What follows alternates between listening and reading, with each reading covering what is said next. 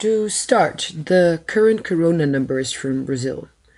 As of April 2nd, Brazil's health ministry confirms to have 6,836 registered cases of coronavirus infections and 241 corona caused deaths. This official number might not, however, represent the actual number of cases, since there's no shared protocol in how to count the cases between the federal government and subnational states. It's very probable that the actual number lies much higher. Uh, furthermore, what is quite surprising about the coronavirus outbreak in Brazil is that Carnival, which took place in the third week of February, did not produce an upsurge of corona infections. Now, Brazil's healthcare system is called Sistema Único de Saúde, or SUS, and is based on the principles that there should be universal access to the healthcare system. Brazil's health minister, Luis Henrique Mandetta, has warned that, and I quote, by the end of April, our, our healthcare system will collapse, end of quote. The two reasons he gave were that first, the SUS was not prepared for the high demand, and second, that investments into the health system have been frozen since a constitutional amendment in 2016. The president of Brazil, Jair Bolsonaro, uh, denied that the healthcare system will collapse. Even worse, he downplayed the seriousness of the disease. So, in order to understand why he would do this, some introductions are in order. Uh, Bolsonaro won the 2018 presidential elections and took office on the 1st of January 2019. This marked a swing from the Lula Dilma leftist governments to a far right government. Bolsonaro glorifies the Brazilian military regime or dictatorship, which happened from 1964 to 85. And to list some of his stances, um, he's pro military, pro gun, pro death penalty. He's a climate change denialist. He is anti establishment, anti LGBTQ, anti abortion, has made anti secularist comments, and has been accused of being a racist, a misogynist, sexist, and for being anti refugee. He's also called the Trump of the tropics.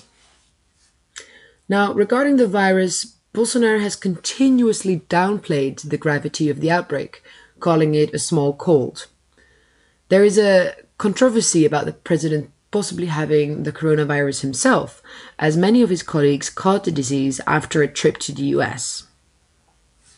Bolsonaro and his sons claim to have tested negative, but refused to share their test results.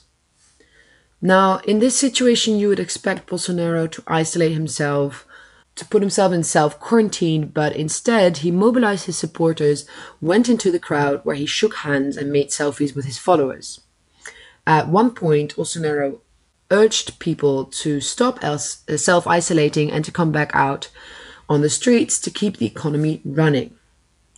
Now, Mandetta, the health minister, requested that the president uh, should not underestimate the problem He's calling for a united approach towards the problem, which uh, is not the case at the moment, uh, which I'll explain in a bit. So, this uncoordinated approach um, is one of the main challenges that Brazil is facing right now. Uh, the situation is as follows there's minimal leadership coming from the federal government. Governors and municipalities have therefore taken their own actions. Um, they've been much more responsive to the corona pandemic by implementing social distancing and self isolation measures. Meanwhile, Bolsonaro undermined their efforts of the state governors uh, and the health ministry by urging everybody to keep the economy running. He has directly attacked governors for creating panic and causing unemployment. Now, why would he do that? Knowing that an economic recession will be fact after the corona crisis, Bolsonaro is trying to create a political narrative where he, since the beginning, had been a protector of stability and employment against some of the governors that are likely to challenge him in the presidency race in 2022, like Flavio Dino from Maranhão and João Doria from Sao Paulo. Now, this situation creates a very wry paradox because Bolsonaro wants to avoid an economic recession, which is badly needed to avoid the outbreak of the virus.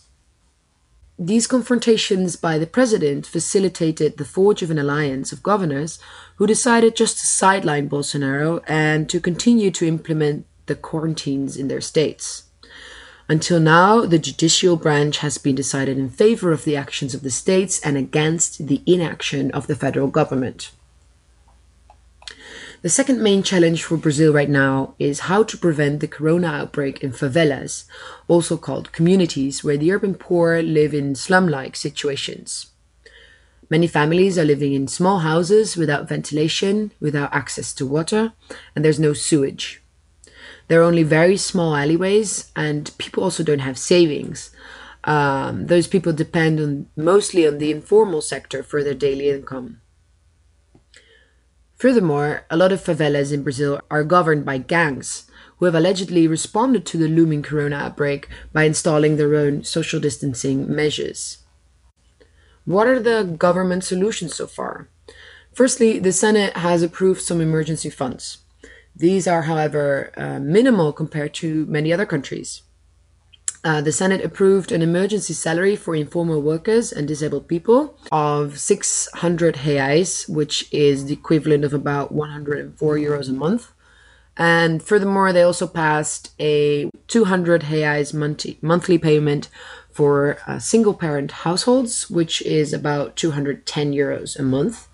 So those are the measures that have been decided upon to um, to deal with the looming problem.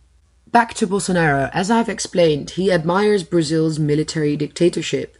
Now, you would expect him to follow the footsteps of Viktor Orban in Hungary by grabbing the opportunity to consolidate more power. One or two weeks ago, it was very feasible that Bolsonaro would try to do something, some sort of attack on democratic institutions or by proclaiming a state of emergency. But now, however, with his downplaying of the situation, the chances to accumulate more power have been greatly reduced. To declare a state of emergency in Brazil, the president needs to the Congress to approve it within 24 hours. Uh, and in present circumstances, it's very unlikely since the relationship with the Congress is really weak. Furthermore, he would need the support of the military, who start to see him more of a problem than as part of the solution. The military have actually been more inclined to help to control the disease rather than to use the moment as an opportunity to get back in power. However, this does not eliminate the threat of a military coup to happen in Brazil. This can be done with or without Bolsonaro. A possible scenario is that such coup can be led by Vice President Mourão, who is a retired Brazilian army general. He has, however, been keeping a low profile during the crisis. Bolsonaro himself, in spite of having a military pass, was expelled from the army for indiscipline. In other words, Bolsonaro is isolated. His isolation actually started before the crisis, since Bolsonaro has been attacking the Congress and the judicial branch before and has now moved on to the state governors. So this deepens his isolation. This in itself might be an incentive for him to try to do something more radical, but chances of succeeding are going down. At the same time, many Brazilians have been protesting against Bolsonaro. Since people are unable to protest on the streets, it is happening from their homes. Every night, many Brazilians bang on pots and pans and flicker the lights in their homes to express their discontent with their president. These protests seem to have been organized online. Um, it was suggested that these protests were initiated from Bolsonaro's own electorate before they spread to other neighborhoods, but thorough research will have to prove this first. In other words, the scenario that Bolsonaro will lose the support of his electorate and that this will seriously damage him is not unthinkable. There is even some talk about moving for impeachment now the president is cornered. If this were to happen, it's questionable if there is a trustworthy protocol for online voting, though. Um, another option would be for him to renounce, but it will be very hard to convince him. One possibility that some analysts in Brazil are discussing is that he could trade his renunciation for the guarantee that his sons will not be punished for several crimes that are currently under investigation, such as corruption.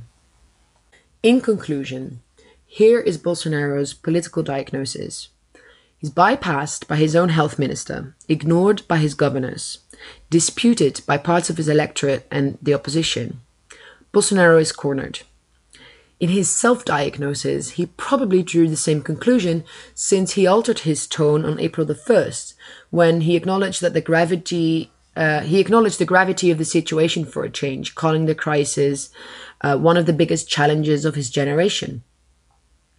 Whether he will continue along this line and actually starts to govern, or whether he will remain to ignore the gravity of the situation, is very hard to predict.